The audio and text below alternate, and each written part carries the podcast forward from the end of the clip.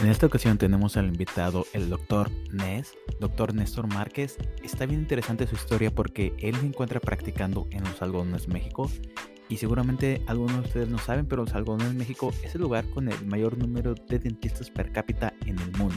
Eso quiere decir que hay demasiadas clínicas para el número de habitantes que hay en ese lugar. Él atiende muchos pacientes que vienen de Estados Unidos y él está haciendo lo que se llama dental tourism. Básicamente son pacientes que viajan de todo Estados Unidos, inclusive de Europa, y van y se atienden con él. Su clínica, él tiene una clínica dental, pero él específicamente únicamente hace full arch dentistry. El full arch dentistry es una área emergente nueva de la odontología que básicamente termina con toda la dentición eh, final del paciente, los dientes que tienen que ser extraídos y pues ellos les aplican todas las prótesis híbridas, los Olonex, Olon 6, como le quieras llamar. Está bien interesante este episodio y por favor, por favor, por favor, no te lo vayas a perder.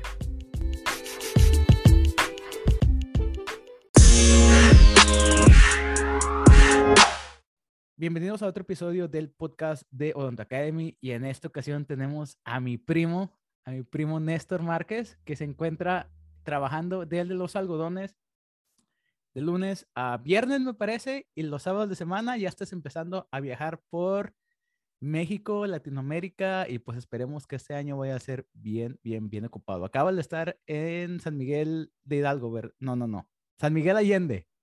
San Miguel de Allende, correcto, Muchísimas gracias, Leo. Estoy bien contento y emocionado de que me hayas invitado. Ya teníamos rato hablando de esto, pero estoy, estoy eh, contento de que por fin lo hayamos logrado. Y sí, tienes razón. Bueno, trabajo de, de martes a sábado. El lunes como que descanso, por eso estamos aquí hablando hoy. Si no estaría ahí sacando dientes o haciendo o poniendo implantes. Pero, y sí, definitivamente empezamos a viajar este año. pasando COVID empezaron las invitaciones, empezamos a viajar Ciudad de México, San Miguel de Allende. Pasado mañana, que diga, mañana en la noche salgo para Colombia, vamos a ir a Colombia, a Medellín, a dar un curso también de Full Arch. Entonces, andamos por todos lados, pero también le queremos como que tranquilidad, ¿no? No darle tan duro. Claro que sí. Claro que sí, porque si no, este, el estrés sube y se le quita lo, lo disfrutable de todo. Mira, mira, Nes, yo tengo una pregunta que me está carcomiendo este, de curiosidad, porque ahorita estamos hablando fuera de cámaras. Los odontólogos como tú yo pienso que son como los unicornios, los unicornios azules que casi no existen. Porque a pesar de que sí tú eres un dentista, ahorita me estaban mencionando que tienes cuatro, más de cuatro años que tú no preparas un diente, este, yo me imagino que tienes más de cuatro años que tú no pones eh, ninguna resina, que tú no haces nada de, de restauradora. Entonces las personas como tú, pues yo pienso que son como ajenos a la odontología normal y que, no sé, el punto ser un por ciento de los dentistas van a terminar haciendo los procedimientos que tú haces porque pueden ser de repente muy grandes o muy complicados o porque no recibimos el entrenamiento adecuado. ¿Por qué no me explicas para ti qué significa y qué sientes tú al estar haciendo arcos, o sea, estar haciendo full arches en, en, en el daily basis en tu clínica? Correcto. Fíjate que fue un poco inesperado para mí. Realmente, cuando terminé mi carrera, me metí a, tomar diplomados, ¿no? Tomé el diplomado de implantología. En el, tiempo ni siquiera tenía dinero para pagarlo. Y dije, ¿sabes qué? Me la voy a echando. Ahí en ese momento sí hacía un montón de coronas o resinas, ¿no? Y terminando mi diplomado, fue la exigencia del mercado en el que estamos, en los algodones, lo que me hizo apartarme un poco de la odontología, ni siquiera voy a decir secular, pero lo que más conocemos, ¿no? Lo que es más lo típico, lo cotidiano, que son coronas, que son resinas. Ahora, en mi clínica... el bread and butter. El bread and butter, exactamente. En mi clínica sí se hace eso, porque hay pacientes que vienen por eso, obviamente. Pero tenemos ciertos doctores que, que se encargan de esa área, ¿no? Entonces, como, como la exigencia fue tanta de, de que o implantes o, o full arch, all on four o arcos completos, como lo quieras llamar, eh, me fui como que alejando un poquito lo demás. Ya hoy en día no tengo el tiempo para, si un paciente llega y me dice, oye, ¿me pueden hacer una resina? Sí te la podemos hacer, pero o yo estoy operando, o estoy planeando la cirugía, o estoy dando alguna conferencia, o algo por el estilo, ¿no? Entonces, me gusta mucho lo que hago, definitivamente me apasiona. Y, y te decía hace ratito, este, fuera de cámara, que viene con su, it comes with its, ¿cómo se dice? Con su propio peso, o sea, el, el hacer mucha cirugía, el, el siempre, es estresante, la cirugía es estresante, aunque todo salga muy bonito, es estresante hacer que salga bonito. ¿Me explico? O sea, el momento, la, la, delicadeza, el detalle, cuidado con los nervios, que no tengas un sangrado, cosas así, llega a ser estresante, entonces te llenas de mucho. Ah, sin embargo, es, es bello y me encanta y, y no lo cambiaría por nada en el mundo. Muy bien. Entonces, Nes, te tengo que decir, o al menos te tengo que explicar un poquito cuál es la audiencia de este podcast. La gran mayoría de las personas, el 50% de los que están escuchando, están todavía en la escuela dental en Latinoamérica.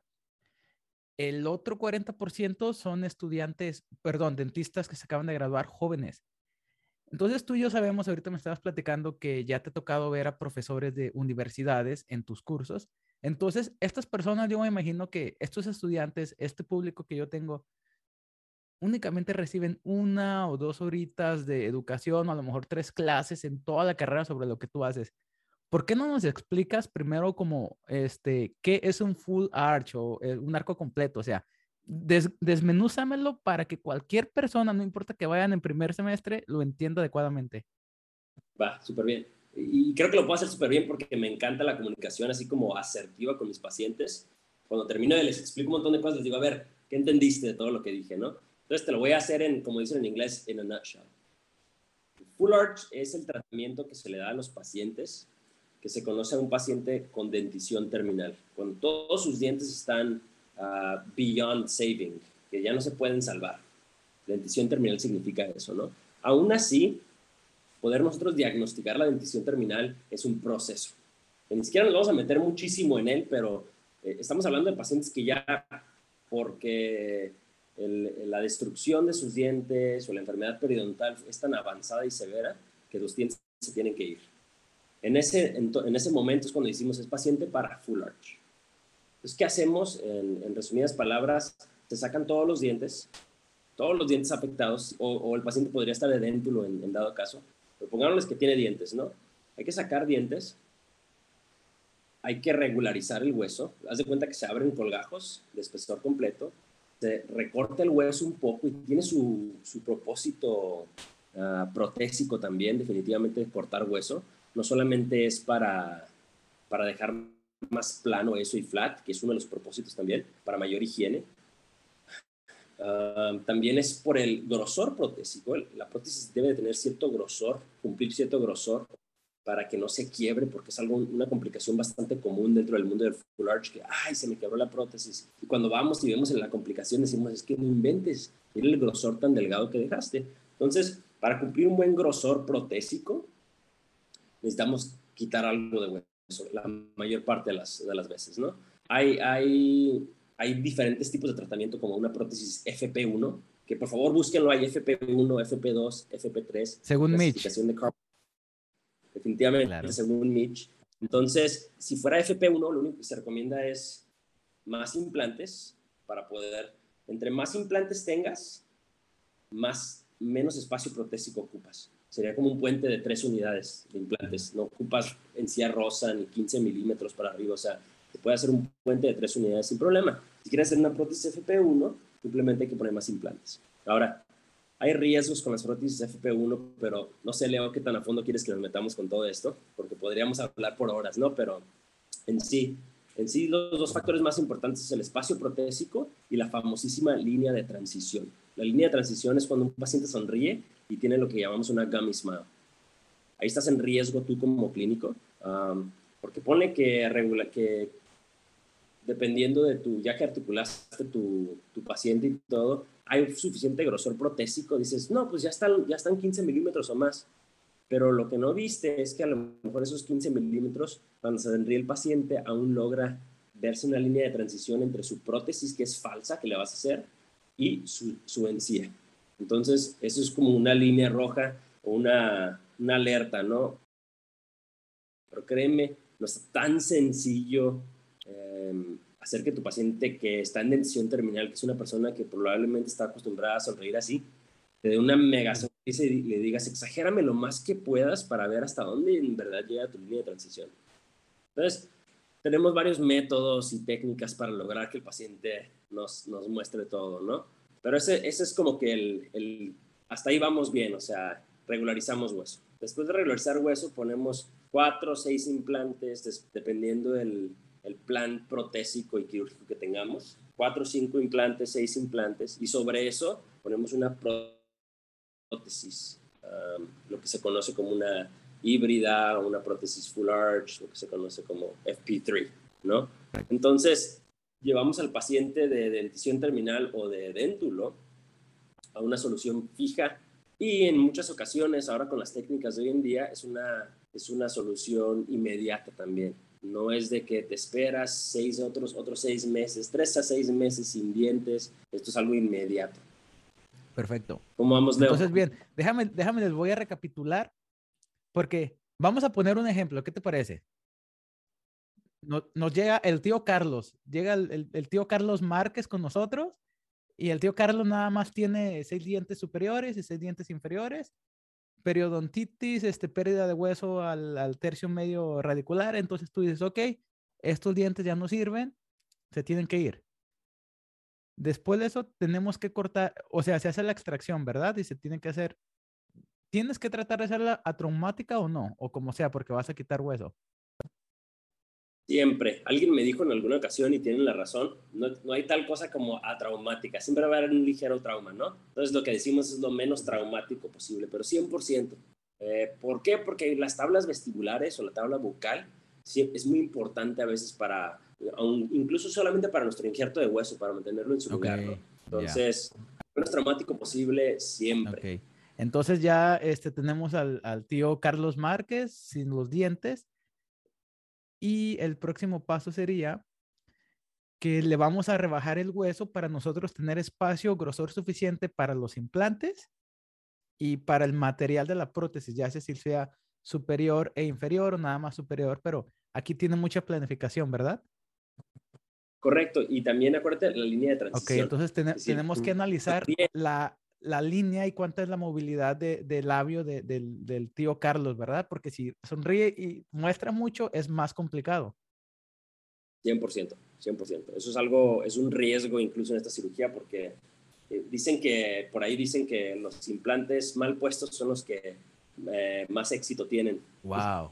Los, los mal puestos, ¿no? Entonces, okay. eh, no te quieres, ojalá pusieras uno mal en alguna ocasión y que falle, entonces, bueno, falló. Pero a veces están mal puestos, mal planeado protésticamente todo y todos súper integrados, ¿no? Entonces, ahí, honestamente, a quitarlos y es una bronca quitar implantes. Claro, y entonces ah, yo me imagino que ahorita apenas mi mente está empezando a trabajar, entonces me imagino que en los pacientes que tienen una edad más avanzada, el labio está colgando más porque está perdiendo colágeno, pero o sea, restauratoramente lo hace un mejor paciente, pero es un paciente más comprometido porque ya tiene edad más avanzada y seguramente tiene, uh, toma muchos medicamentos.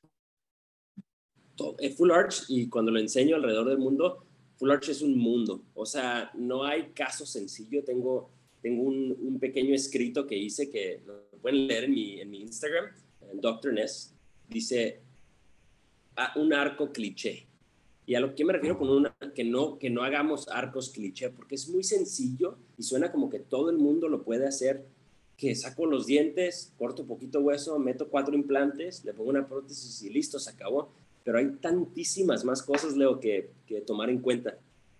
Tengo una diapositiva en mi curso que dice, life, la vida, antes y después del antes y después. Porque este antes y después que ves en redes sociales y en las fotos y así, pasa de un día para otro. O sea, eso sucede que le toman una foto con los dientes sin dientes al paciente y al otro día le ponen sus dientes y listo. Pero la vida antes, o sea, ¿qué trajo al paciente la etiología de su dentición terminal? Influye un montón en tu decisión de cómo lo vas a atender los medicamentos, la dexteridad del paciente, si se puede limpiar, qué tal si tiene artritis o si toma bisosfonatos. Bueno, eso es la vida antes. Y la vida después es el cuidado que el paciente tiene que tener. Entonces, tienes que tratar a tu paciente incluso psicológicamente para decirle, oye, llegaste a, llegaste a la dentición terminal, ¿qué es lo que me asegura a mí, le digo, como clínico, como tu doctor? Que no vas a, que lo que te voy a poner no te va a durar dos años nada más y lo vas a dejar de cuidar y todo va a valer queso. Porque por alguna razón o por algún motivo el paciente de hoy en día suele pensar que, ¿sabes qué? Dr. Nestor se sienten y me dicen, quítame el, el tío Carlos. Llega y me dice, Néstor, quítame todos los dientes. No quiero volver a ver al dentista en mi vida. Te lo juro que me llegan y me dicen así. Yo así de, tío, ¿cómo crees, tío? es lo peor que pueden decir. Sí, porque piensan que los implantes ya es como que su fin de batallas con el dentista y no es así. Lo que le digo al paciente es, imagínate que te vuelven a salir todos tus dientes buenos. ¿Los puedes volver a perder? No, pues sí. Pues exactamente te puede pasar lo mismo con los implantes. Aunque su, su biomecánica es diferente que un diente natural, se pueden perder, ¿no? Puede haber pérdida de huesos si el paciente no se limpia, si el paciente, tengo una pacientita incluso que ah, perdió sus implantes o los está perdiendo porque tuvo quimioterapia. Después de su cirugía, la operé hace como cinco años, hace como dos años empezó con cáncer, tiroides, le hicieron quimioterapia, radioterapia, los implantes, las glándulas salivales, o sea, todo, hay muchos factores en la vida, incluso no todos son que el paciente se cuide, lo que pueden hacer que un procedimiento se complique. Entonces, la comunicación asertiva con nuestros pacientes es la clave fundamental de un tratamiento full arch. Entonces, cuando, cuando digo en mi diapositiva, un arco cliché es, es no miren a los arcos como arcos cliché. No lo mires como que inventes, yo voy a tener un buen post para Instagram. O, es porque a veces está un poquito trending. Como que está trendy algo que los cigomas, que los pterigoideos, que all on four. Todo el mundo los quiere hacer y, de repente habrá el que dice, es que esto está fácil, o sea, anestesia al paciente, le saca los dientes, le pones cuatro, le tomas una buena foto y te haces influencer de Full Arch, ¿no? Viene con lo suyo, por favor. O sea, yo creo que eh, si me preguntaras, consíganse un mentor, alguien que lo haga mucho. Bienvenidos en mi casa, este, en, los algodones, pero tienes que tener alguien que, yo vi yo creo 100 cirugías antes de hacer mi primera cirugía a través de un mentor. Luego me aventé. Oye, ahorita, que estás hablando sobre este, poquito cómo aprendiste, me quiero ir por ahí un poco porque a mí me interesa mucho cómo fue que tú aprendiste, porque obviamente dentro de la odontología general, o sea, sin irnos a odontología de cirugía maxilofacial, tú estás en como ahí básicamente hasta arriba de factores de riesgo, complejidad, como tú dijiste, este, haces los, los, los open flap eh, completos. Vámonos a regresar un montón de años para atrás, ya más o menos vimos que somos de la edad en otra plática que tuvimos. Cuéntame, carnal, cuéntame, tú te criaste, naciste y te criaste en Arizona, pero te fuiste a Michoacán. Entonces, cuéntame, este, ¿por qué de Arizona? ¿Cómo fue que llegaste hasta allá, hasta Michoacán? Porque estaba viendo tu página, tu página y decía que the coolest uh, school in the in, uh, dental school in Mexico. Entonces, cuéntame, cuéntame, ¿cómo llegaste, en, cómo llegaste desde Arizona hasta allá? Va, so, básicamente, y en resumidas cuentas, no tuvimos una adolescencia muy buena aquí en Estados Unidos. Nacimos, crecimos aquí en Porque Estados Unidos. Porque son dos, ¿verdad? Tú y tu hermano Diego. ¿Sí es tu hermano? Yo y mi hermano. Somos, somos tres. Tengo una hermana que trabaja en, en, en Los Ángeles. Entonces, no tuvimos una adolescencia muy buena. Mis papás dijeron, ¿saben qué? Algo tiene que cambiar porque si no van a terminar en la cárcel o, con problemas, literal, ¿eh? O sea, andábamos medio mal. Los tres. Entonces, los dos. Mi hermana, mi hermana, mi hermana está bien. Entonces mis papás tomaron una decisión muy drástica y nos fuimos para Michoacán. Mi, mi mamá es de Morelia. Entonces mi papá es de aquí de la frontera, de los algodones, de hecho. Entonces mi mamá dijo, nos vamos a, a lo que yo hice. Mi mamá es historiadora, estudió, ahorita acaba de terminar psicología. Mi mamá es bien estudiosa, ¿no?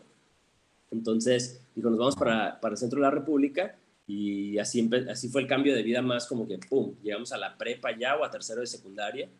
Entonces empezamos poquito a poquito, llegamos, de hecho, todavía medio relajos todos, yo y Diego, al, al menos. Y poquito a poquito fuimos como que teniendo diferentes amistades, entramos a la prepa, yo me metí muy, muy de lleno al fútbol también, me encanta el fútbol, luego a la música, y luego llegó a la, la universidad, ¿no? Entonces ya como que de, de, un tiempo que tuve ortodoncia, dije, ¿sabes qué? Como que me gusta eso. y aplicamos para odontología. Disculpa, discúlpame que te interrumpa, pero cuando tú estabas listo para aplicar a la odontología, ¿nunca consideraste como hacer undergrad aquí? Porque pues tú dominas el inglés perfectamente. Este, eh, o, o, cuál fue como tu criterio de decir, no, yo aquí me quedo? O a lo mejor te pasó como a mí de que eras muy joven y no sabías como que las consecuencias de tus decisiones en aquel entonces. Definitivamente, ¿eh? mucho, siempre he dicho que, que, entramos a la escuela muy jóvenes, o sea, de la universidad más, mano. Siento que como que ya que estás en o el último año de universidad ahorita, desearía volver a entrar a la escuela nada más para con, con esta mentalidad, ¿sabes? Tienes otra mentalidad, vas madurando. Como que entonces, en ese entonces me gustaban y lo pensé, no fue hasta que terminé y dije, ¿sabes qué? ¿Podría ser dentista en Estados Unidos? Entonces pensé más bien en meterme a la militar para que me ayudaran a pagar los estudios. Ya sabes que cómo es ese rollo, ¿no? Según esto, la militar te puedes meter, nada más que tendrás que cumplir un servicio para ellos también en Estados Unidos. Y para ese entonces que yo terminé, mi hermano ya había terminado y abrió lo que, es, lo que conocemos como Grace Dental Studio en los algodones. Él ya estaba un año antes que, que yo ahí. Y llegué yo y él estaba batallando con la cirugía. Para ese entonces que yo terminé, eh, me voy rápido, hicimos odontología y mi servicio social lo hice en el Hospital General de Morelia estuve ahí con un cirujano maxilofacial un año entero, ¿no? Que, y es lo que me hizo que me, me gustara mucho la, la, cirugía. La sangre, ¿no? y, y, aparte de eso, o sea, no solamente estuve con él, lo que más se hace en los hospitales generales son extracciones. Entonces, diarios sacábamos 5, 6, 7, 8 dientes diarios, ¿sabes? Entonces nos hicimos, me hice muy bueno para la exodoncia. Llegando acá a algodones, estaba mi hermano ya ahí dándole y decía, Néstor, me pasó una ocasión que, que duré tres horas para sacar un diente y, el paciente es nuestro cuate, entonces va a regresar por el otro lado, pero quiero que lo saques tú. Entonces, te lo juro, salió como en 10 minutos esa muela y, el paciente así de, no, no inventes. Entonces, nos fuimos como que cada quien, Diego y yo, haciendo muy, muy, nos fuimos tomando nuestro propio camino dentro de la odontología, ¿no? Él se fue más por lo protésico y yo me fui más por lo quirúrgico. Entonces, oh, ahora ya, entiendo la dinámica de Grace. Ok. Sí, sí, empezamos con diplomados tanto de endoperio, tanto de, obviamente, implantología, diplomados de prótesis, y, y, empezar, y pues ya estábamos trabajando. Siempre que abres una empresa, el primero, segundo año, tercer año son difíciles. Pues incluso, y te lo cuento la historia que poca gente se lo sabe, estábamos, teníamos Grace Dental abierto, pero teníamos tres, cuatro pacientes a la semana. Había semanas donde teníamos dos pacientes en toda la semana, pero ahí estábamos en, redes sociales, publicando con la, la, persona que entraba, nos tomamos una foto con ellos y todo. Y al mismo tiempo, saliendo a las 2, 3 de la tarde de, algodones, llegábamos a Yuma y trabajábamos cuidando niños con discapacidades como caregivers, para que nos ayudara a pagar eso, lo que, el, el proyecto que teníamos de Grace Dental. Entonces, aunque mis papás siempre nos han apoyado y todo, teníamos que hacer algo, ¿no? Aparte las novias, que ahora son esposas, pues alguien, alguien les tenía que pagar la entrada al cine, ¿no? Entonces, así continuó eso. En, en, todo eso, pues seguíamos en Continuing Education y seguían pacientes viniendo. O sea, nunca dejaron de venir los pacientes que ocupaban Full Arch. Pero en ese entonces yo era así de, híjole, pues te puedo ofrecer una dentadura o te mando a otro doctor y empezamos a contratar doctores que periodoncistas o el cirujano maxilofacial que vinieran y que pusieran implantes en nuestra clínica.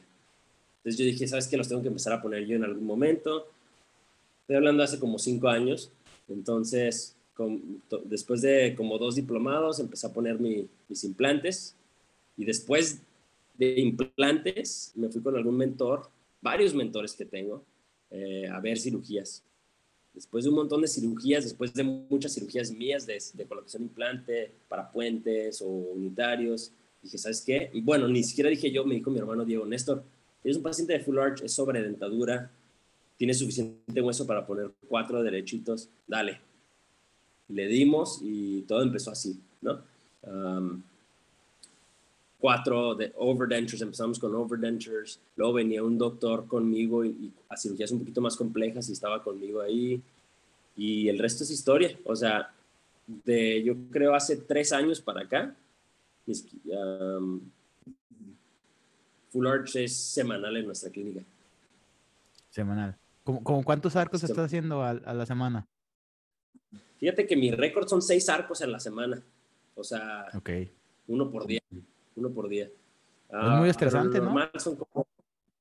Sí, es muy estresante. Sí, es muy estresante, pero escribí eso de arco cliché porque de repente puede llegar a ser como que medio monótono, como que, ah, otro paciente que lo dieron de anestesiólogo, le sacamos los dientes, cortamos, o sea, el momento en el que empieza a pasar eso, cuidado, o sea, algo puedes estar haciendo mal o algo puedes estar dejando de ver. Ningún paciente debe ser tratado igual que el otro. O sea, búscale el por qué está difícil este paciente. Hay, hay pacientes, Leo, que ni siquiera el caso está difícil, hay un chorro de hueso el paciente, pero es el estado psicológico del paciente, que es un riesgo que a lo mejor no está entendiendo bien lo que le vas a hacer. Y no sé, como me dice el buen Dr. Sinara, me dice, ask me how I know. Pregúntame cómo sé, porque ya me ha pasado, ya hemos pasado por la complicación. Hay un chorro de complicaciones, el estado mental del paciente.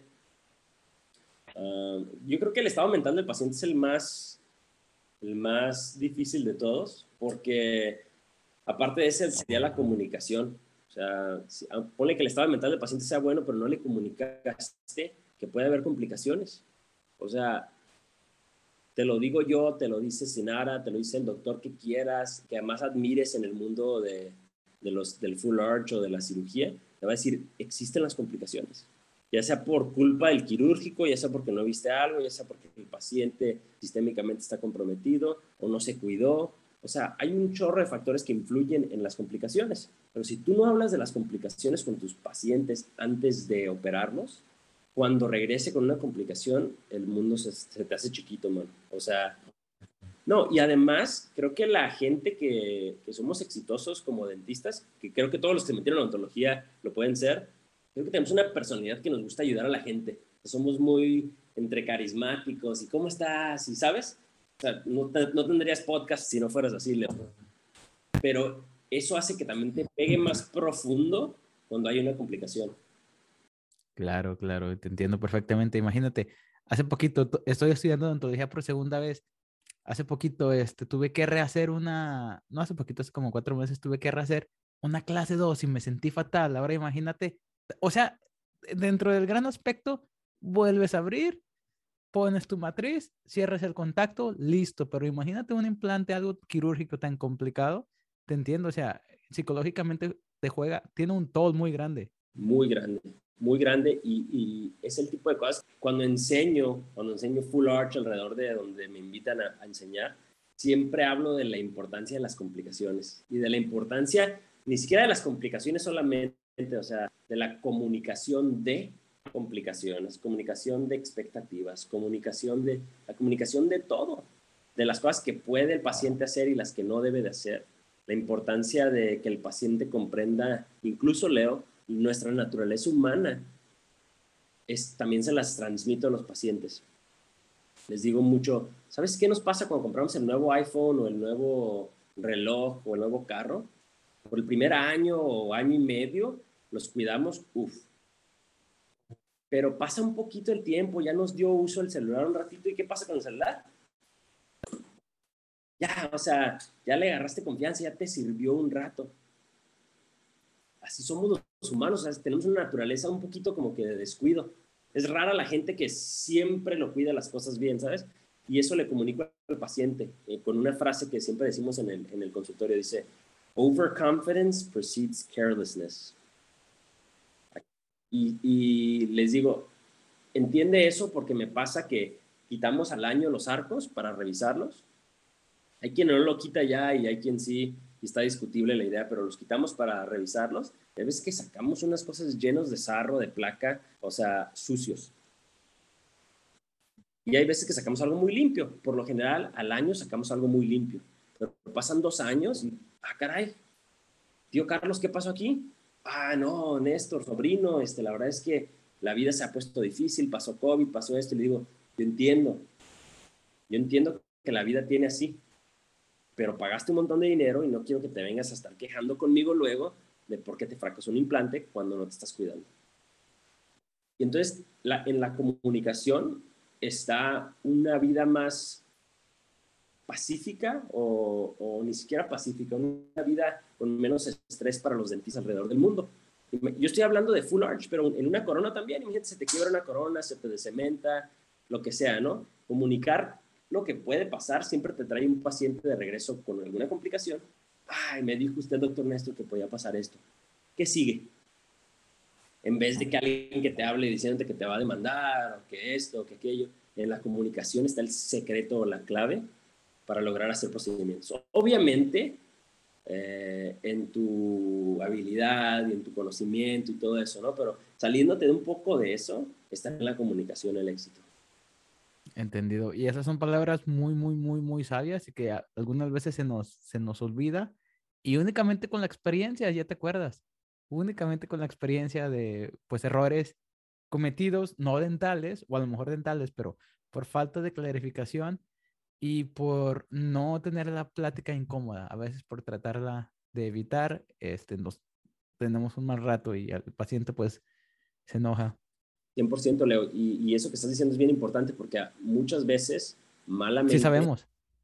Por el marketing incluso de tratar de quedarte un tratamiento grande, imagínate, te llega un full arch y dices, no inventes, no sé cuánto se cobre, pero es mucho dinero en Estados Unidos, en México también. Eh, dices, no, pues si le digo que esto puede fallar, ¿sabes? O sea... A lo mejor se, a lo mejor se desanima. Se desanima o no quiere. La, la verdad ante todo, mano. O sea, sea tu paciente o no, el paciente tiene que saber la verdad porque de eso depende tu estabilidad emocional y la del paciente. Entonces... Entendido. Eso es importante, Leo. Muchísimas, muy buenas, muy buenas este, palabras que nos estás dando. Y de hecho también escuché, no escuché, leí que te gusta la poesía. Entonces, hermano, hoy andas poético dental de más. me encanta la poesía, me, me encanta. Eh, eh, tengo por ahí lo que te dije, tengo por ahí, casi es un poema que, que le llamé arco cliché. es más, ¿te lo leo o qué? Échalo. Sí, ¿en serio? ¿Cómo andas sí, tiempo? Sí, sí, dale. Dale, dale, dale. Eh, súper, te voy a leer aquí algo ya que me dijiste un poético que, que escribí que de hecho siempre abro mis cursos con esto o los que he estado dando y le digo, le digo a los que están viendo o escuchando, cierren sus ojos, les voy a, vamos a empezar el curso de Full Arch con esto, ¿no? Entonces empieza algo así. Me preguntaba el día de hoy, mientras me sentaba a preparar una presentación sobre el tratamiento de Full Arch y cómo puede ser para nosotros los clínicos, tan personal y difícil como lo queramos hacer. Siempre podemos tomar el camino fácil, el cual es el que me gusta llamar arco cliché. Sacar lo que está malo, usualmente todo. Abrir colgajo, cortar hueso, colocar implantes, cargar o no, suturar y esperar. Yo prefiero hacer mis arcos interesantes, complejos, intrigantes, psicológicamente atípicos en planeación, profundos, no refiriéndome a su cristal, pero este tipo de profundo también. Me gusta escuchar a mis pacientes y sus expectativas. Me gusta explicar lo bueno y lo malo. También me gusta aceptar el poder que viene al tener la pieza de mano en el tiempo de la cirugía, la delicadeza de cada paso, la necesidad de irrigación y la absurda realidad de mi irritación. La fresca brisa que llena mis manos sudadas al quitar mis guantes cuando termino es la misma brisa que llena mi corazón sabiendo que hice todo lo que pude para poder lograr los mejores resultados. Amo lo que hago y solo espero que este amor sea contagioso o al menos capaz de ser enseñado. Y puse hashtag virtudes del Full Arch. ahora, ahora sí te volaste la barda, primo.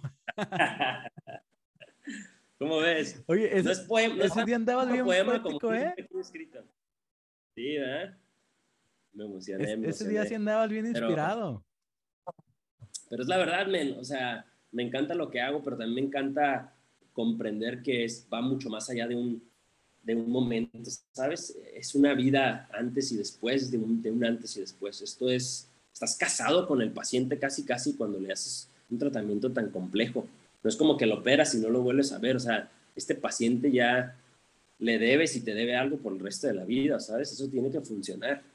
Oye, y este, ahorita que estamos hablando sobre todo esto, me da curiosidad, porque hace poquito te escuché el podcast con el, el, director de Yukon, el que te digo que es, yo creo que el programa prostodóntico más quirúrgico de todo Estados Unidos. Y decía que conforme vas haciendo arcos, obviamente tus números van subiendo y el tiempo en el que esos arcos están en la boca. Y que llega el momento en el que ya tienes que empezar a dedicarle mucho tiempo a complicaciones, etcétera, etcétera, etcétera. Este, dime tú qué opinas. O sea, ¿tú crees que va a llegar un momento en el que, de que va a haber demasiadas complicaciones que va a ser abrumante o cómo, cómo tú lo estás percibiendo? Sí. Mm, una vez alguno de mis mentores me dijo, hablando de Full Arch, me dijo, ¿cómo quieres dormir? Y yo, yo en ese momento dije, ah, ¿a poco? Dijo, es la cantidad de arcos que deberías hacer. Y, me, lleva años, así, años, años, haciendo arcos. Pero siento, Leo, que quiero, que quiero cambiar esa idea por medio de la comunicación correcta. Siento que la comunicación no ha sido la adecuada en el mundo acerca de los arcos. O sea, no sabes cuántas personas llegan a mi clínica que ya fueron como cuatro o cinco más consultas de Full Arch y están decidiéndose hacerlo ya. Y me dicen, es que nadie me había dicho esto. Y yo así de, no inventes, ha sido un montón de consultas. Yo siento que algo estamos haciendo mal, que nos está, nos está haciendo que cuando regresa una complicación haya un estrés. Ahora, complicaciones definitivamente siempre va a haber. Y como lo dices, y, y me suena un poco lógico, entre más haces, esas complicaciones pues también son más, ¿no? De que fracasó un implante, de que se le abrió la sutura a alguien, de que empezó a fumar el paciente y te regresó con todo mal, de que apretó mucho, mordió algo que no debía, no siguió su dieta y algo fracasó. Entonces, complicaciones siempre a haber. Otra vez, en una de mis diapositivas que tengo por ahí en un curso, un paciente me escribió y, para mí eso casi me hacía chillar porque fue como que el, el paramount, el, el punto más alto de todo lo que hablo siempre. Y me puso, I don't even care what happens anymore, me puso. I know that I am in good hands. Whatever happens, I know that I am in good hands. Entonces, es un paciente, y eh, como él ya me han pasado varios. Dijo, dijo, dijo para los que no hablen español, para los que no hablen inglés, que no le importa más este, lo que pase, que él está en buenas manos contigo. Exactamente, me dijo, estoy en buenas manos, o sea, me tiene la confianza de que lo que pase, bueno o malo, porque le expliqué ambas, le dije, esto puede salir una belleza o podemos tener alguna complicación. Entonces, sé que estoy en buenas manos. Me ha llegado a pasar con él, gracias a Dios no tuve complicación y me escribió ese mensaje, pero con otro paciente que se llama Scott y con otras varias más, me ha pasado ya que regresan con una complicación y me dicen, bueno, ya me habías dicho que podía pasar, ¿qué es lo que sigue? En vez de que hace cinco años, cuando operé a alguien por primera vez, o por algunas veces y, pasó una complicación, me acuerdo que no, no, hallaba dónde esconderme en mi clínica. Doctor, ya llegó su paciente, y yo así de no inventes, y está enojado, ¿qué te dijo? Pregúntale qué, si le duele, o sea, casi te escondes de, porque no tuviste una comunicación plena. Ahora llegan mis pacientes y, y le digo, Ska, me contaron por ahí que como que traes una bronca, ¿qué pasó? No sé, doctor Néstor. Híjole, falló el implante. Oh, man. Bueno, me dijiste que podía pasar. ¿Qué vamos a hacer?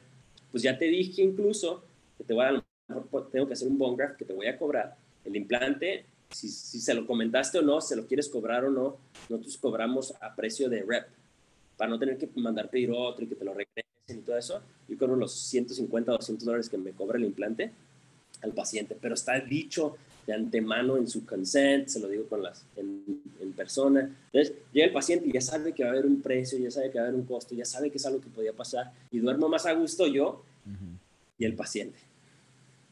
Comunicación otra vez. Yo sé que el, el tema la es más comunicación pero... es la clave, correcto. Comunicación es la clave del éxito y la clave para dormir a gusto, creo yo. 100%, men. Es que 100%. No hay de otra. O sea, obviamente como clave mayor entre, aparte de todo eso, está el que sepas hacer las cosas bien, ¿no? Obvio. Pero fuera de eso, ya estamos hablando de que ya lo sabes hacer bien, ya estás bien instruido por un mentor, ya tomaste tus cursos, tus clases, tu especialidad. O sea, ya lo que sigue son los trancazos de la vida real y son así. Y te lo digo yo y te lo dice cualquier doctor de cualquier nivel que, que digas, wow, no sé, tú dime, tú dime quién piensas que dices, wow, te lo juro, tiene complicaciones. Y te lo digo porque yo me escribo con ellos y me dicen, no, mira lo que me pasó a mí. O nos escribimos diciendo, hey, ¿viste a tu paciente de Full Arch? Sí, tú pensarías, Leo, que porque, no sé, el doctor que tú sigas en el, en el mundo de, de implantología, de la cirugía o de la estética o de carillas, lo que sea, dirías, no tienen complicaciones, pero estamos, no hay cosa más lejos de la realidad. O sea, yo te lo digo porque me mensajeo con muchos de ellos y digo, oye, me pasó esto. Y me dicen, a mí también, ¿qué hiciste? Y yo así de, yo estaba esperando la respuesta de ti, ¿sabes? Todos tenemos ciertas complicaciones, todos hemos pasado o vamos a pasar por ellas, aunque hagas todo pristine, o sea, aunque hagas todo excelente, ¿sabes? Esas cosas pasan, te salen de las manos.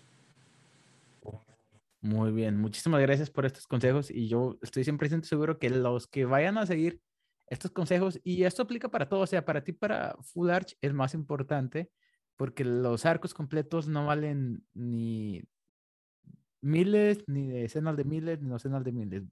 Valen mucho dinero. Entonces, si costaran 20 pesos, pues no habría tanto problema. Y si fuera nada más de quítale, ponle, pues no habría tanto problema. Pero este es, esto puede ser aplicado hasta para una resinita, este, la comunicación para el paciente y, y pues la educación más que nada, porque nosotros entendemos que estamos trabajando con un sistema biomecánico a la boca y que existen los músculos, la saliva, la higiene, etcétera. Muy bien, entonces, ¿por qué no nos... No quiero cambiar de tema porque te, te quiero, te, quiero filosofar, pero me da, me da mucha curiosidad. Cuéntanos un poquito los algodones, porque yo, yo en algún momento llegué a ver un corto documental, no documental, como unas cápsulas de noticiero, creo que era del Azteca 7 o uno de esos que hablaba sobre los algodones, que tenía el mayor número per cápita de dentistas en el mundo. Entonces, cuéntame un poquito de, ese market, de, ese mercado tan, tan interesante y peculiar. Sí, mira, algodones es un fenómeno. Algodones es un fenómeno a nivel mundial y, y la razón es porque Estados Unidos, digo, mis respetos de Estados Unidos, tengo miles de amigos dentistas aquí en Estados Unidos, incluyéndote a ti ahora también, y, ¿sabes? Casi, casi, Me hacen falta 14 meses. Pero, pero ya, sí lo vas a lograr bien sin problema. Entonces, eh, los precios son más elevados en Estados Unidos. Se da el fenómeno del, famosísimo turismo dental, ¿no? Donde los pacientes dicen, sí, no me alcanza, mi aseguranza no me cubre, es mucho dinero, voy a irme a buscar un, un dentista en la frontera, que saben que los precios son más baratos, ¿no? Entonces, viene con sus contra, no sé, me ha pasado mucho de Creo que algodones, o sé, no creo, que algodones tiene muchos, muchos, muchos dentistas buenos. Muchos consultores de los algodones tienen un montón de consultores buenos. Mis respetos para muchísimos de los dentistas ahí, ¿eh? No creas que yo no veo a ninguno como competencia y no porque no sea mejor que, que yo. Creo que hay varios que son, que nos topamos muy bien. Simplemente yo en mi mentalidad quiero cambiar la ideología del americano o de muchos americanos o de dentistas en Estados Unidos que dicen, híjole, no vayas a México, hace mucho trabajo malo. No, porque no sé si lo has escuchado o si no lo has escuchado, se dice, créeme. Entonces, queriendo cambiar esa mentalidad, tenemos como un grupo en, en, algodones de, doctores que le echamos los kilos, que viajamos, que enseñamos, que, que, no dejamos de aprender para hacer las cosas mejor, ¿no? No me quiero salir de tema, volviendo un poquito a al per cápita que dices, definitivamente está loco. O sea, son cuatro cuadras grandes la entrada y yo creo que es uno tras otro, tras otro, tras otro de consultorio dental. Ya hay algunas ópticas. Puro dental. Hay algunas ópticas, pero predomina el área dental. Entonces, ¿qué diferencia a los algodones de todas esas otras fronteras como, no sé, Tijuana, Mexicali, Piedras Negras, El Paso? Es, es el tamaño del pueblo, es la distancia al cruzar, o sea, mis pacientes cruzan la frontera y mi consultorio está a una cuadra caminando, ¿sabes? No hay que tomar un taxi, no hay que tomar un autobús, no es que te vayan por ti, o sea, realmente todo está caminando. Entonces, cuando el americano ve eso, dice, no inventes, en vez de que me sienta en riesgo yendo para acá o volando hacia, no sé, Cancún incluso, ¿no? Y ahora, en Cancún, en Tijuana, en Piedras Negras, conozco gente que son top. No estoy diciendo que no vayan ahí, solamente estoy hablando del fenómeno de los algodones, ¿no? O sea, ¿por qué en los algodones pasa eso? Hay un estacionamiento del otro lado de la frontera donde los americanos llegan, dejan su carro y cruzan caminando y llegan a sus consultorios dentales. Rápido. Y, y me, me, comentaste que el, el, cruce fronterizo está como muy fluido, ¿no? Está bastante fluido. Um, sí se, no te voy a mentir, sí se hace en líneas como en cualquier otra frontera, pero sí es en los algones es menos, ¿no? Es, es más chico también por lo mismo. Pero sí en, en temporada alta sí, sí se llegan a aventar las personas su hora o dos horas de línea. ¿Quién es tu, cuál es el tipo de, de, del avatar de tu clínica? O sea, ahorita yo me imagino que ya ha ido cambiando porque ya estás empezando a crear tu nombre, este, tu branding ya está más fuerte, el, el branding de tu clínica, pero vamos a suponer este, que nadie te conociera y tu clínica fuera nuevo, este, como, ¿cuál es el tipo de avatar? ¿Son personas que geográficamente están cerca de con ustedes o son personas que con todo el propósito del mundo, vuelan cerca de, de Arizona y cruzan a México porque quieren ahorrar este dinero a los precios de, de dentistas de, de, Estados Unidos. O explícame un poquito eso. Sí, 100%. Eso, lo que acabas de escribir, es, eso es. O sea, tengo mucho, mucho, mucho cliente aquí de Yuma, de la ciudad de Yuma. Yo vivo en Arizona, de hecho. No estoy en los algodones viviendo. Vivo en Arizona. Cruzo todos los días. Pero mm, aparte de este, este mercado que es aquí Yuma, el mercado más fuerte es el turismo dental. Y el turismo dental es, estás hablando de San Francisco, Oregon, tengo pacientes de Nueva York, de Florida, de Canadá, de Washington, o sea, de Texas. Yo creo que no hay un estado en el que no tenga un paciente. Entonces, y es eso, es que vienen a ponerse implantes y dicen, no inventes de pagar, no sé, los miles de dólares en Estados Unidos o ir a México a hacerlo. Entonces, mi única recomendación para los pacientes es que hagan su research, ¿no? Que hagan su investigación bien de a qué dentista van. No tiene que ser conmigo y lo he dicho en muchos videos más, o sea, no, no ni siquiera puedo verlos yo todos, ¿no? Pero hay, mucho dentista bueno, pero que hagan su research. Yo creo que el tiempo donde llegas y decides así al azar o tiras una moneda para ver cuál, ya pasó, o sea, las redes sociales están súper activas, puedes casi, casi conocer a tu dentista antes de, de viajar, ¿no? Entonces, eso, eso sería como el, consejo para los pacientes, el que les doy al menos, ¿no? Mira, y te voy a contar algo que me pasó con un paciente hispano aquí, precisamente de Michoacán. Este, se vino a hacer una consulta, este, y, o sea, tú le ofreces dentro de tus posibilidades. En, en, en el mío, lo que yo puedo hacer en la universidad, le ofrecí extracciones, este, prótesis completa superior, extracciones, este, dos implantes abajo y, este, y, y la prótesis. Todo eso, como 5 mil dólares. Y me habla como a los dos días y me dijo, eh, doctor Leo, me caíste muy bien, me encantó lo que me explicaste, etcétera, pero está bien caro. Yo trabajo sueldo mínimo, me lo voy a ir a hacer a México, lo que le dije. Ok, le voy a encargar que por favor no se vaya al lugar más barato porque estoy 100% seguro que no le va a funcionar. Le dije, vaya con alguien que le cobre bien en pesos, pero que le cobre bien y que usted sienta que esas personas saben, este, ya sabe la conversación que tuvimos, este, entonces, sí, también me ha tocado ver que, que pacientes van, llegan con un plan, les haces el plan de tratamiento, los vuelves a ver y llegan con cosas medio, no bien hechas, pero este, yo me imagino que ustedes por estar ahí, que, que ustedes por estar en la frontera, pues ya los pacientes este, esperan como un nivel más alto y hasta inclusive como tú y como Diego, de que por el simple hecho de ser bilingües, pues están como expuestos a toda esta este, CE de, de calidad de este lado. Fíjate, Leo, que algo también que, que hay que decir, y, y, lo digo como buen mexicano, es que el los dentistas malos hay en México, hay en Estados Unidos, hay en Francia, hay en Canadá, en el país que quieras, no sabes cuántos trabajos me llegan a mí también de implantes que digo, ay, ¿dónde te pusieron esto? En Estados Unidos. Y yo así de, ¿cómo crees? ¿Sabes? O sea, como que, como que no somos, no somos los que hacemos videos y decimos, miren el trabajo que hacen en Estados Unidos. O sea, no somos así, ¿sabes? Pero en Estados Unidos sí, sí llegan a hacer eso de que, oh, no manches, ¿cómo es que fuiste a México? No, en México hay nivel, man pero también hay muchas cosas malas que me han llegado y que digo, ay, te lo hizo un colega mío de por aquí. Y qué vergüenza, mano, ¿sabes? Hasta, o sea, hasta le dices, discúlpame mucho. sí, okay, casi, casi, okay. te pido una disculpa en... En nombre de todos los dentistas mexicanos, discúlpame mucho, pero pues hay que arreglar esto.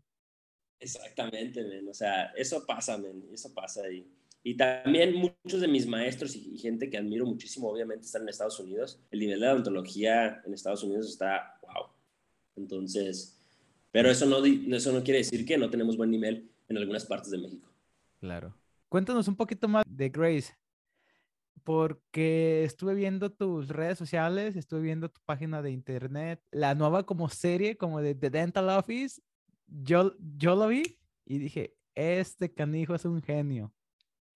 Porque te, te voy a ser bien sincero, el podcast, este, los videos de YouTube, Instagram, todo es eventualmente con la finalidad de algún día este, empezar un consultorio de mi parte y empezar pues con, con el, leverage del social media, ¿verdad? Y yo tenía pensado, yo tenía pensado cuando hiciera eso, pues traer a alguien grabándome como este Gary Vee trae a D-Rock y, y, cuando vi que lo hiciste, dije, este canijo es un genio. Cuéntame un poquito más de tu clínica. Sí, fíjate que somos bien divertidos, nos encanta divertirnos, nos encanta. Fuimos la primera clínica en México que tuvo un equipo de multimedia. Y ya no todas las clínicas, pero muchas clínicas están empezando a contratar a alguien. O sea, mucha gente usa su Instagram, no estoy diciendo que eso no cuenta como multimedia, pero yo tengo un equipo de cinco personas que editan video, que crean historias, que tengo una idea porque fui como el director o soy todavía como el director creativo de, de, social media en, nuestro consultorio. Entonces digo, ¿saben qué? Tengo una idea. Vamos a grabar un video donde pase esto y esto y esto. Y todos tienen su función, ¿no? Tengo fotógrafo, tengo quien edita video, tengo diseñador gráfico, pero trabajan conmigo. No es como que les digo, márcale a la compañía que está ahí a tres cuadras y diles que si pueden venir a hacer un video. O sea, yo en mi break que tengo después de terminar una cirugía subo y, ¿qué onda? Se me ocurrió esto, bla, bla, bla, bla, bla boom, sale un, sale un proyecto, sale un video suave, ¿no? De clínica, así surgió. Vamos a hacer algo donde nuestro día a día, lo que, que, vean los pacientes como lo que sucede aquí, hay que hacerlo súper orgánico, o sea, y ahora le estamos añadiendo un poquito, pasa alguna situación, hasta una bronquilla en el consultorio, y luego los llevamos como un cuarta parte, ¿no? Y hay una entrevista así de que viene acá como reality show, como los Kardashians, yo creo, así de, sí, no puedo claro, claro. así, quién sabe qué, ¿no? O sea, lo queremos hacer muy, muy ameno, muy divertido. Y está funcionando, creo que poquito a poquito, ya viene un, otro episodio por ahí, este, ahora que estemos en Colombia, van a estar grabando como que un día sin los doctores, ¿no? Una semana sin los doctores, como Diego y Néstor. Entonces, pues obviamente el consultorio corre súper bien los doctores que están con nosotros, la doctora Karen, el doctor Eddie, el doctor Kevin, el doctor Gustavo, son una chulada, son buenísimos, ponen implantes sin nosotros si, si, se necesita. Entonces, les tenemos plena confianza, ¿no? Pero aún así, pues ideas de, de proyectos de The Clinic sobran, ¿no? También teníamos por ahí un podcast, no sé si lo llegaste a ver, pero no le dimos mucha continuidad. O sea, lo vi con De Aguiar, lo tuviste. Sí, sí, De Aguiar estuvo ahí y de repente, pues lo, quiero seguir. Yo creo que luego nos echamos uno tú y yo también para subir el mío, ¿no? Estaría suave.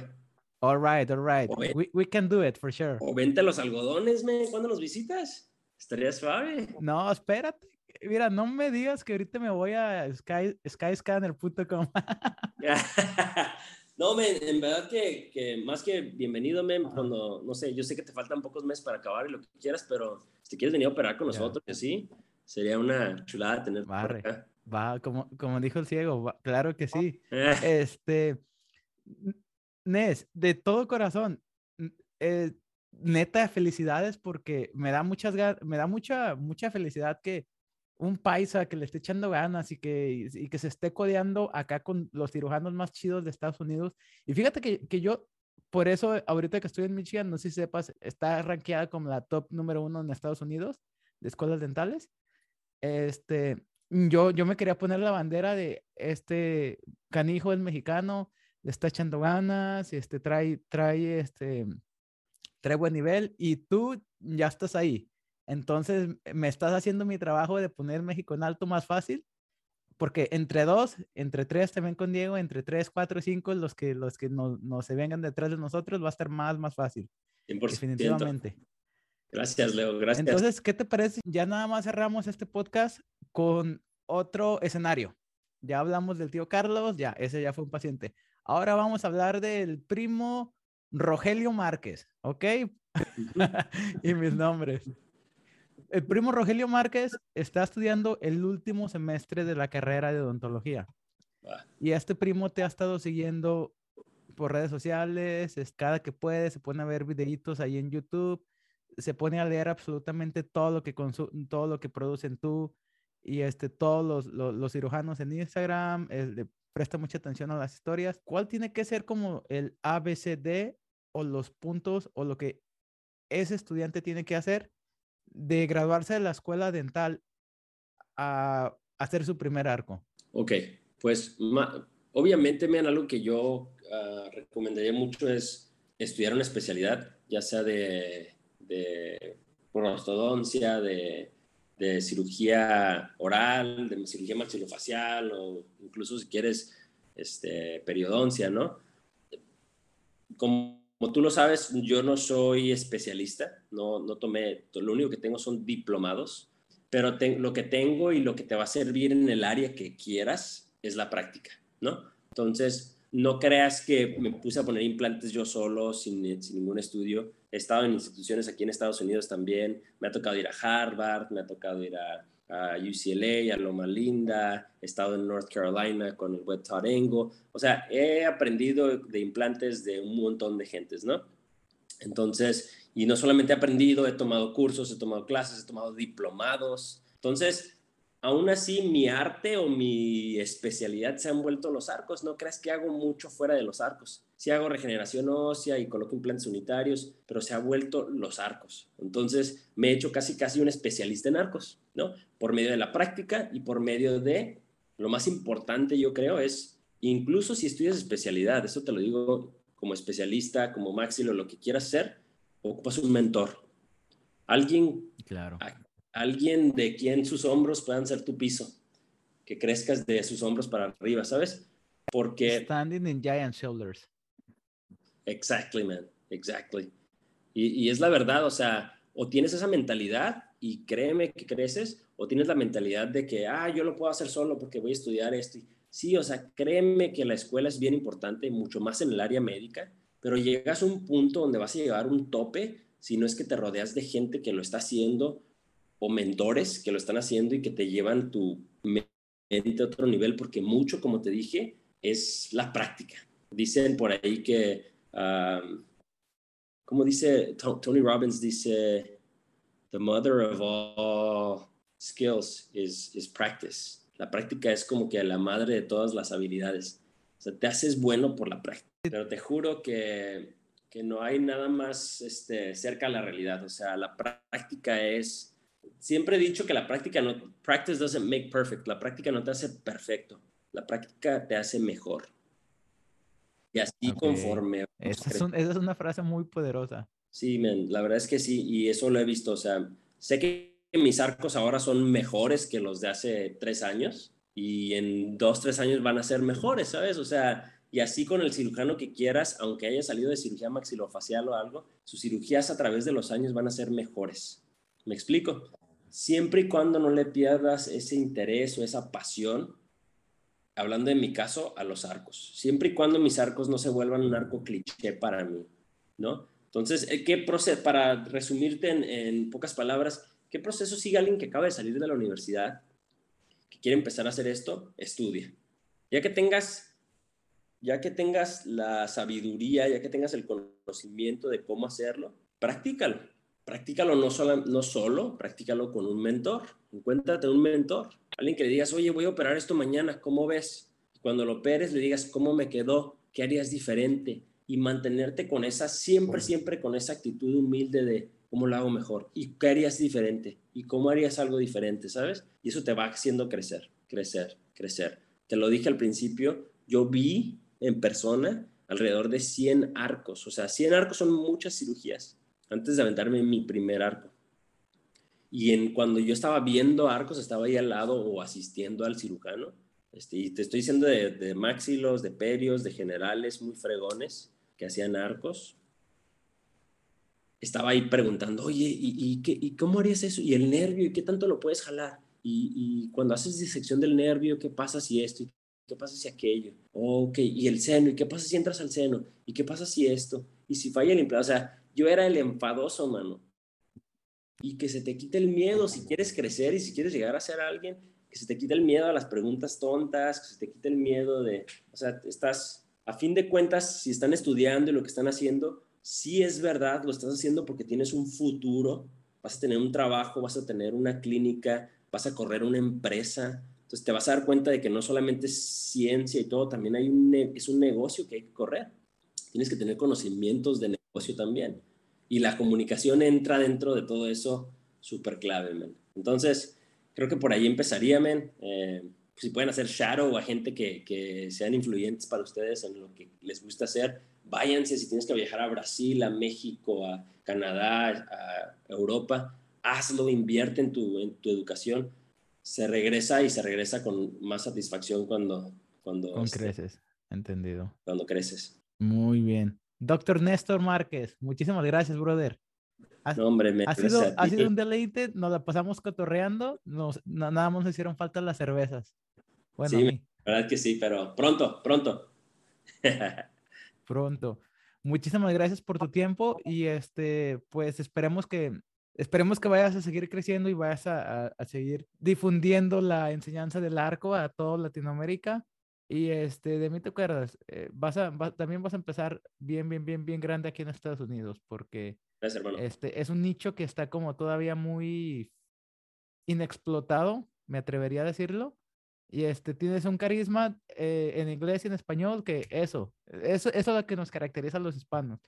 Este, así, bien rápido, yo apenas tengo cuatro, tres, cuatro años hablando inglés y apenas estoy empezando a tener mi mismo carácter en, en, en, sí, ¿verdad? Y vieras cómo ayuda, es lo mejor del mundo. Te ayuda un buen, men, sí, 100%. Ya hablaremos de eso, pero 100% y para mis pacientes te lo digo en serio. Eh, o sea, que seas tú mismo y tu carácter y tu personalidad que salga a flote, top. Con eso, muy bien. Muchísimas gracias, Néstor. Y pues eh, para todos ustedes que estuvieron en este podcast, vayan a seguirlo, pues ya, ya salieron todas las redes sociales a lo largo de este episodio. Si tienen curiosidad más o menos de qué es un arco, etcétera, métanse a su Instagram. 10 segundos les va a tomar. sí, es. Descubrirlo. Gracias, Leo. Te lo pues muy bien. muchas gracias. Nos vemos. Nos vemos pronto en el próximo episodio. Bye bye.